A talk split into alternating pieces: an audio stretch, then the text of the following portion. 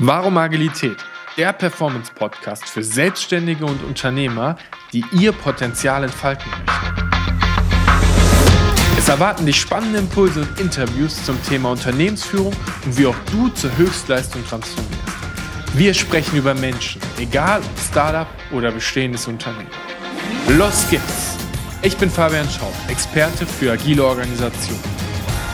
Herzlich willkommen. Heute eine neue Folge und es gibt eine besondere Zahl. 3 Milliarden 145 Millionen 740.000 Euro.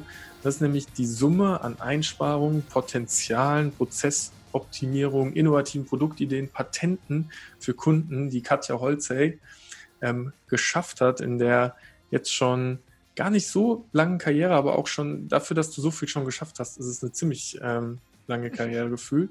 Katja, herzlich willkommen im Podcast. Ich freue mich, dass du heute da bist. Lieber Fabian, herzlichen Dank für die Einladung. Ich freue mich unglaublich auf die Zeit jetzt mit dir hier in diesem Podcast-Interview oder Gespräch vielmehr. Ne? Ich mich auch.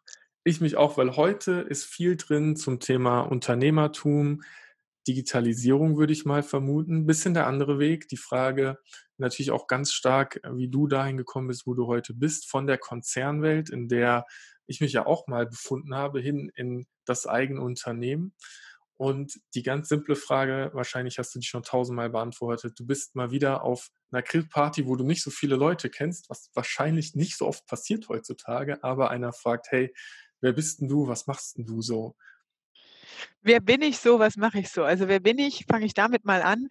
Ähm, ja, sehr eine inspirierte äh, Persönlichkeit, die immer Hummeln im Hinter hat. Das trägt sich auch in meinem Slogan, der Tagline wieder mehr PS für dein Business. Kommt natürlich auch aus der Automobilbranche, aber weil ich mich als Mensch und Person auch damit identifiziere mit sehr viel Energie. Energie geladen heißt privat zum Beispiel. Ähm, äh, fahre ich ganz gern Downhill. Heißt, äh, natürlich muss ich eine Stunde den Berg hochfahren, auch hier in der Pfalz. Ich wohne in Mannheim und lebe in Mannheim, ähm, um zehn, eine zehn Minuten coole Abfahrt zu haben und am liebsten auch in den Bikeparks, die im Moment halt leider geschlossen sind, aber hier im Odenwald haben wir einen um die Ecke. Und ich hoffe, wenn das jetzt demnächst irgendwie alles gelockert wird, dass ich da auch mal wieder hin kann, ähm, weil da wirst du ja mit der Gondel hochgefahren und fährst mit dem Fahrrad dann richtig hardcore äh, den Berg runter. Und das, ähm, ja, in, äh, ich werde dieses Jahr 40 in zwei Monaten schon. Ja, das ist richtig cool. Also das Thema Berufserfahrung, was du sagst, die große Zahl, das sind jetzt 14 Jahre, was die Unternehmensberatung angeht. Was mache ich? Ich helfe Unternehmern durch Prozessoptimierung und klare Strukturen am Unternehmen zu arbeiten. Mhm. Also raus aus der Selbstständigkeit, raus aus dem jeden Tag allen hinterherlaufen und äh, mhm. äh, drin im Geschäft, hin ins Unternehmertum, am Unternehmen arbeiten, Richtung Holdingstruktur, Investor, sich weiterzuentwickeln, mhm. auf der persönlichen Ebene natürlich, aber primär deine Unternehmensstrukturen so anzupassen, dass das für dich natürlich möglich ist. Mhm. Oh, das ist, mir fallen 100 Fragen gerade ein. Ich fange mit einer ganz simplen an. Das Downhill-Fahren, das ist was Besonderes, weil wir befinden uns in einer Zeit, wo alles schnelllebig ist. Ne? Das Handy klingelt die ganze Zeit, Termin, Termin, Termin. Und ich würde wetten, in diesen zehn Minuten Abfahrt bist du ziemlich präsent im Moment. Ja. Fallen, hast du mal so einen Moment gehabt, wo du gemerkt, wo du, wo du beispielsweise auf die Nase gefallen bist, weil du mit dem Kopf weggetriftet ja. bist? Ja, ja. Das ist, ist wirklich so. Also, weil es ist, ähm, der Sport ist gefährlich. Ich hatte ja selber auch mit Anfang 20, ähm, also ich habe ja auch eine eigene Lebensgeschichte mit ein mhm. paar Ups und Downs und so, ne, was man so halt hat im Leben. Und ähm, Gott sei Dank ist mein Antrieb und Überlebenswillen groß genug, dass ich alles positiv verarbeitet und mhm. überwunden habe. Ja, also das heißt, Anfang 20, ganz am Anfang meines Studiums auch, ähm, bin ich vom Auto erfasst worden und drei Millimeter am Rollstuhl vorbei. Heißt komplett äh, Wirbelbruch, Steißbeinbruch ja. und ähm, richtig Alarm und steige heute noch ins Fahrrad. Es war kein Downhill, es war ein ganz normales Stadtfahrrad, Blinkampel, klassischer Schulterblick, der nicht gemacht mhm. wurde vom Autofahrer. Ähm, und das heißt, Downhill ist ein Sport, in dem du dich extrem konzentrieren musst, bei der Abfahrt natürlich. Ja? Ähm, hochfahren geht, da brauchst du nicht so viel Konzentration, da brauchst du Ausdauer, aber runter bist du absolut nur in der Sekunde, mhm. ja, also Millisekunde, weil du mhm Also wir fahren ja keine geteerten Straßen runter. Das für mich habe ich einmal in der Schweiz gehabt, da war ich auf einer Strecke, die kannte ich nicht. Und dann bin ich die Hälfte der Strecke bergab auf der Straße runtergefahren, weil dann 'n Bauer auch gesagt: „Na, das geht bei uns nicht so durch den Wald“, ne? Ja. Und ich das ist die Hölle. Du quälst dich 'n Berg hoch und hast keine geile Abfahrt. Geile Ja. Abfahrt heißt Treppen, Wurzelbetten, Mhm. Steinfelder, ähm, äh, äh, äh, irgendwelche Bäche, äh, Bachläufe, Sprünge, Äste. Also, du hast musst auf alles aufpassen, ja, Mhm. du extrem, weil du bleibst hängen an irgendwelchen Steinen. Man sieht das auch als Wanderer dann, also wenn man Mhm. ne, diese Pedalen, die dann hängen bleiben. Und genau das, was du beschrieben hast, passiert. In der Sekunde, in der dein Kopf, dein Geist woanders ist, ähm, verletzt du dich und Mhm. machst irgend 'nen Fehler. Also, du musst 100 % im Hier und Jetzt sein, ja? Und als ich angefangen habe mit dem Sport, ist noch gar nicht so lang her, dachte ich im Bikepark immer so: „Ah, was machen die denn hier immer? Die hängen hier rum und machen irgendwie Pausen“, ja? Also, bei der Mhm. Abfahrt hast du immer so wie Etappen, ja? Mhm. Und da gibt's immer so Stellen, wo man dann wartet, bis man dann wieder reinsteigt in die Strecke. Mhm. Und es ist halt für die Oberschenkel mega anstrengend, weil du Mhm. nur im Stehen fährst Mhm. eigentlich, ja? Und als ich dann diese Konzentrationsthematik verstanden, habe ich gemerkt: „Ah ja, okay, klar, du musst halt auch mal durchatmen, du musst dein Mhm. Mindset wieder, ne, resetten, du Mhm. musst einmal so frisch und dann wieder rein, ne? Weil du bist 100.000 % nur im Moment, ja? In der kompletten du legst dir die Linie fest, wo fährst du? Das sind wirklich wenn du da einen Fehler verkehrt machst, Mhm. dann kann's kann's dich auch das Leben kosten im Zweifel, ja, Mhm. gibt's genug. Ähm, aber ja, ich fahre angepasst. Wie viel davon weil das das hört sich für mich genau an nach: Ich mache 'ne strategische Planung, welche Route, welche Strecke, was wer kennt ist das schon mal gefahren, wen kann ich fragen? Und dann operatives Tun, ich fahre die Strecke halt mal.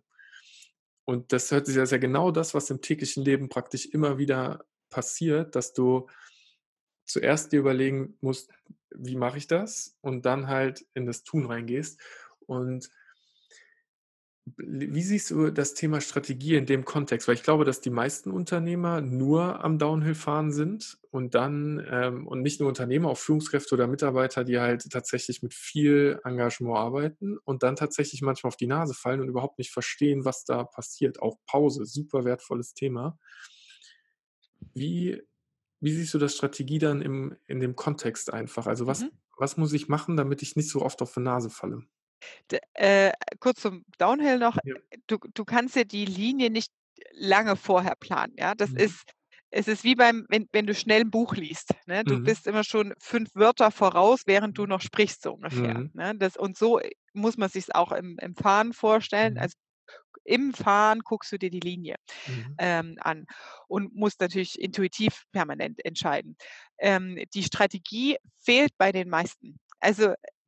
in meinem. Business Coaching und Mentoring, die Unternehmer und das ist natürlich nervig, weil ich die dann quäle 'n Stück weit und sage: „Das muss sitzen“, weil die kommen mit: „Ja, warum ist meine Mannschaft nicht so motiviert? Warum kriege ich die nicht mobilisiert und ich komme nicht dahin, was ich eigentlich dachte?“ Oder die Ziele, wie zum Beispiel, ähm, äh, über Weihnachten habe ich 'n Unternehmer begleitet, speziell, ähm, mit 'nem Franchise-Konzept. Der hatte Mhm. das irgendwie ganz weit weg im Kopf, Mhm. hat aber nie 'ne Strategieplanung gemacht, weil Mhm. er auch gar nicht weiß und sagt: „Ja, ich weiß gar nicht, wie ich da hinkommen soll“, ne? Das ist irgendwie so im Hinterstübchen. Mhm.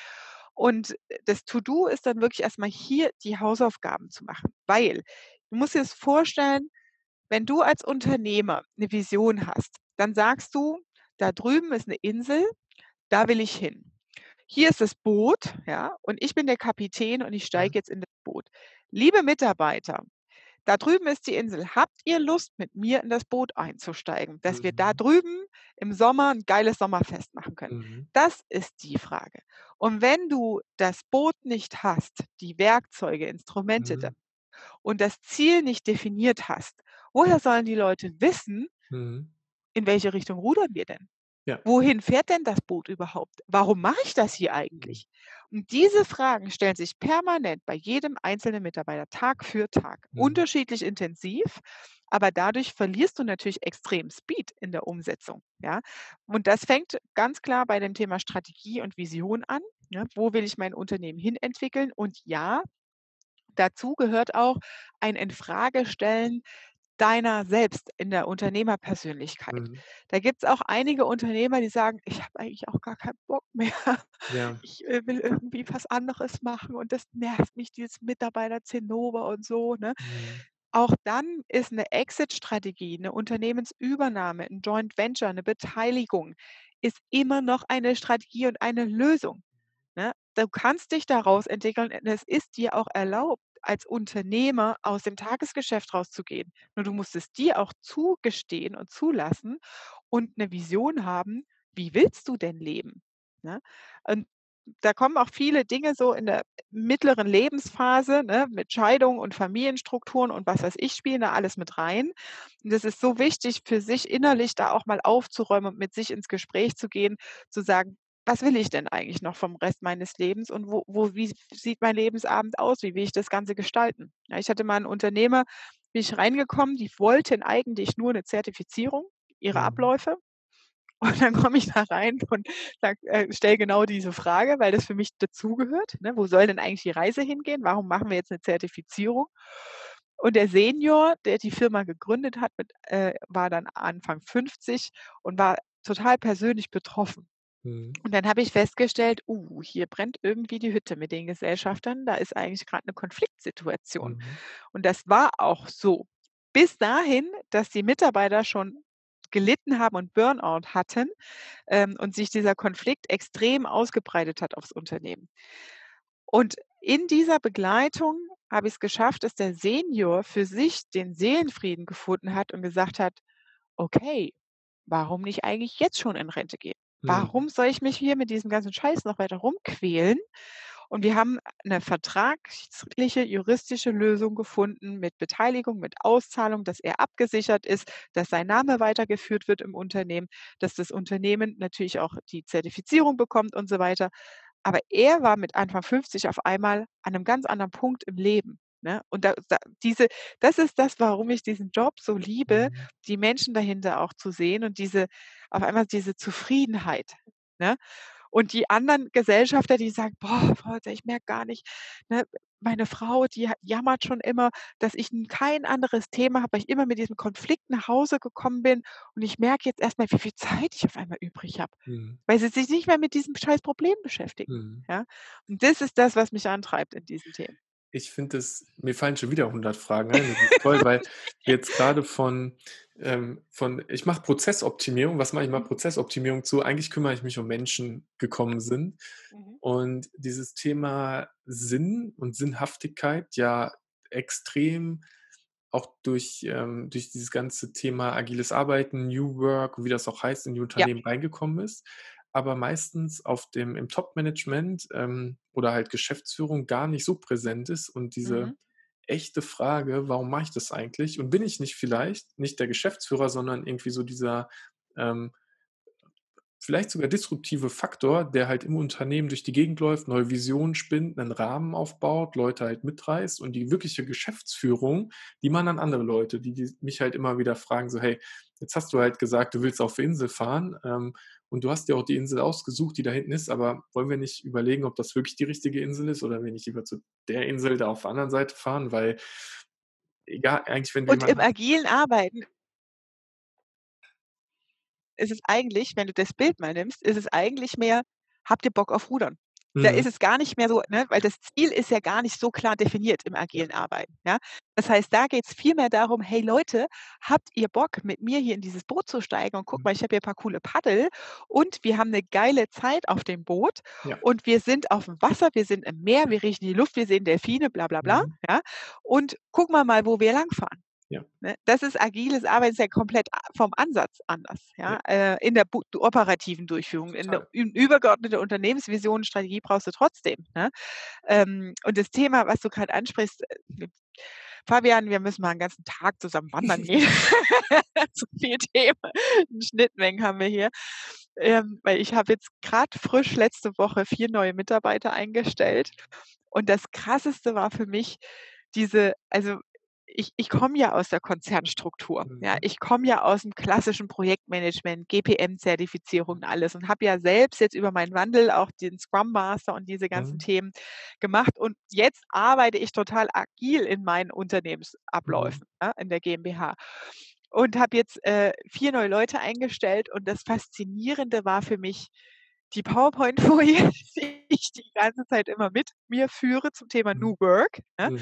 wo du siehst, dass es extrem viele Brüche gibt im Lebenslauf, mhm. viel mehr Selbstverwirklichungsanteile. Mhm. Statt in der alten Generation, okay, Studium ist fertig, dann mhm. mache ich einen Job, dann mache ich zwei Jobs, vielleicht noch einen dritten und dann ist die mhm. Rente. Ja. Und in, die, in diesen jungen New Work-Themen hast du viel mehr Bausteine. Und dann stehen die neuen Mitarbeiter vor mir und ich denke mir, scheiße, das ist diese PowerPoint-Folie, die ich jetzt live vor mir stehen habe. Ja, Weil das sind, die sind äh, Musiker oder Influencer mhm. und haben irgendwo schon ein selbstständiges Business. Ähm, haben das Studium auch schon fertig, die verstehen alles, was du machst, die sind inhaltlich auf einem sehr hohen Niveau, aber die wollen gar nicht ins Büro kommen. Ne? Mhm. Ne? Und die wollen dann äh, mal gucken bei dir und wie das so geht. Ne? So dieses, okay, ich bin mal zwei Jahre irgendwo mhm. und, und Hauptsache es ist, macht mir Bock. Ne? Die hat vorher bei einem anderen Unternehmen so ähm, Amazon-Produkte äh, mhm. verkauft, mhm. dieses ganze digitale ähm, Vermarktung über Amazon für ein mittelständisches Unternehmen. Mhm und sagt, boah, das ist hier viel agiler und viel, da ist viel mehr Power drin und Freude und so im Team. Ähm, und es geht nur noch um, was macht mir gerade Bock. Mhm. Ne? Und das hat mir richtig Gänsehaut gemacht, die Leute in, live in Farbe als Menschen vor mir zu sehen mit dieser Folie im Kopf. Mhm. Ne?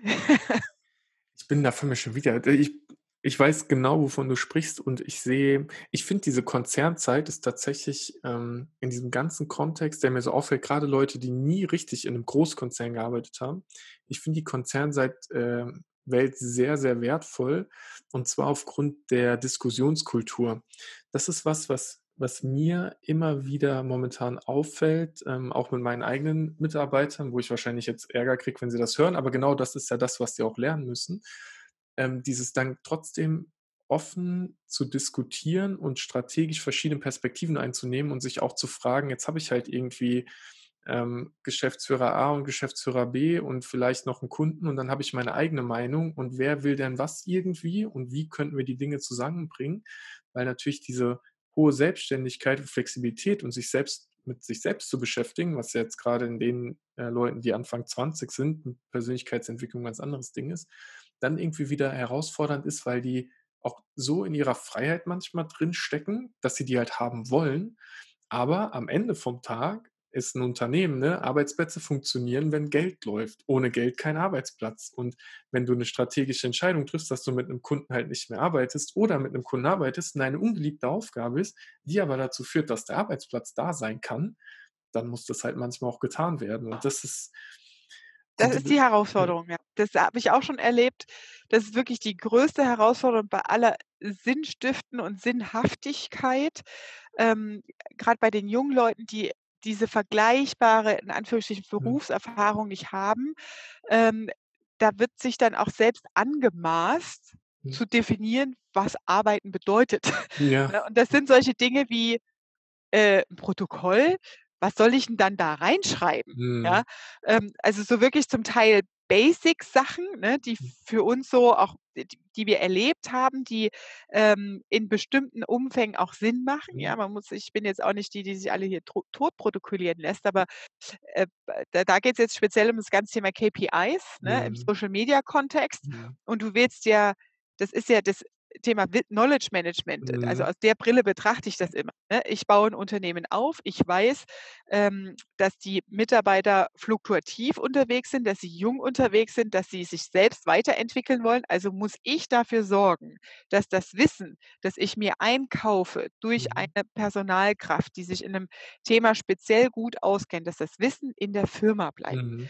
Heißt, ich will eine KPI äh, Entwicklung haben mit einer Protokollierung, ähm, was hat dazu geführt, dass dieser Peak ist in den Views? Ja. Ne? War das jetzt ein äh, Podcast-Interview? War das jetzt eine bestimmte Folge? War das ein Bühnenauftritt? Also was sind die Indikatoren gewesen? Ja. Weil ähm, wenn du irgendwann mal wieder weiter strategisch planst, die mhm. Kennzahlen auswertest und dir das zurechtlegst, wie geht es jetzt weiter und welche mhm. Kampagnen ziehen wir wem vor, Entscheidungen müssen getroffen werden, A oder B, dann brauchst du eine Datenbasis. Ja, dann brauchst du auch diese Protokollierung dazu. Da will ich eigentlich nicht mehr erklären, was ein Protokoll ist. Mhm. Ja? Ja. Und das ist genau der Punkt. Ne? Genau das, was du ansprichst, ist der Nachteil an dieser New Work-Geschichte, mhm. dann in Diskussionen rein zu verfallen, die wir als ne, mit Erfahrungswerten sagen, das ist so. Ja? Diesen äh, Cherry-Picking und ich finde. Ah, genau, Cherry-Picking. Mich nervt, äh, bei Agilität, das ist, also das ne, Thema nervt mich äh, tatsächlich eins und zwar, wenn die Frage ist, was ist Agilität? Einfach beantwortet, die Fähigkeit, sich zeitnah, effektiv und nachhaltig zu verändern. Total simpel, weil nichts anderes ist es. Du bist am Downhill-Fahren, du merkst, da vorne ist jetzt irgendwie eine komische Wurzel, also musst du zeitnah, möglichst effektiv und so nachhaltig dich verändern, dass du nicht auf die Nase fällst. Ja. Damit ist Agilität als Fähigkeit beschrieben. Was ist agiles Arbeiten? Andere Frage. Und jetzt kommen wir zu dem Punkt, den du gesagt hast. Bauen, messen, lernen. Immer in diesem Zyklus. Du machst etwas, hast eine Hypothese, hast eine Idee, dann gehst du in die Realität und dann musst du messen, was passiert. Weil wenn du nicht misst, kannst du nicht daraus lernen.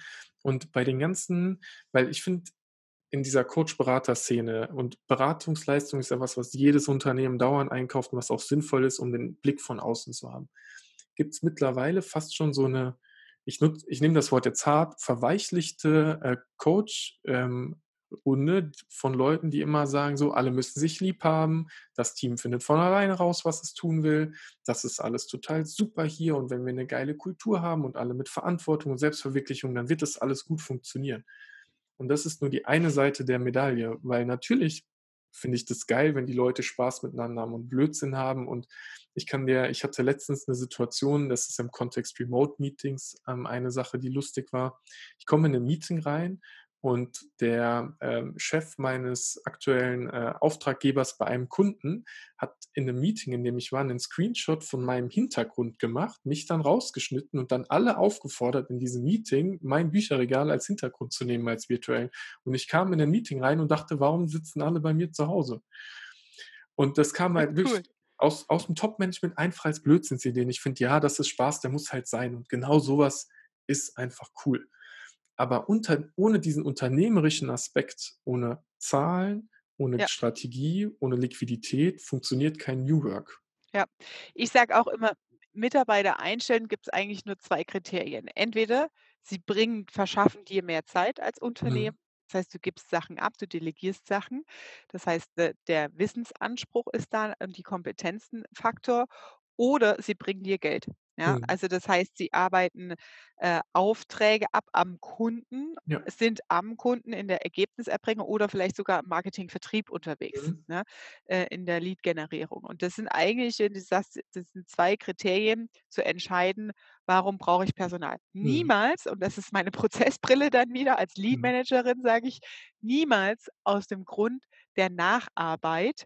Also mhm. irgendwo ist ein Berg und irgendwo entstehen Probleme und mhm. deswegen müssen wir einen einstellen. Ne? Mhm. Also dann mach lieber erstmal die Prozesshausaufgaben ja. und definiere einen stabilen Prozess, bevor du da Personalkosten mhm. reinholst. Ne? Ja. Habe ich auch schon gehabt in einem Workshop. Ich, ja, ich habe am überlegen, dass ich da mitarbeite. Ich so, was? Ja. Das geht gar nicht. Ja? Du schaffst eine Nacharbeitsstelle. Ja? ja. Weil der, der räumt nur die Probleme auf, die eigentlich viel früher entstehen im Prozess. Siehst du das? Dann hat er das erkannt über das Prozesschart dann und sagte, oh krass, das habe ich so noch nicht gesehen. Ne?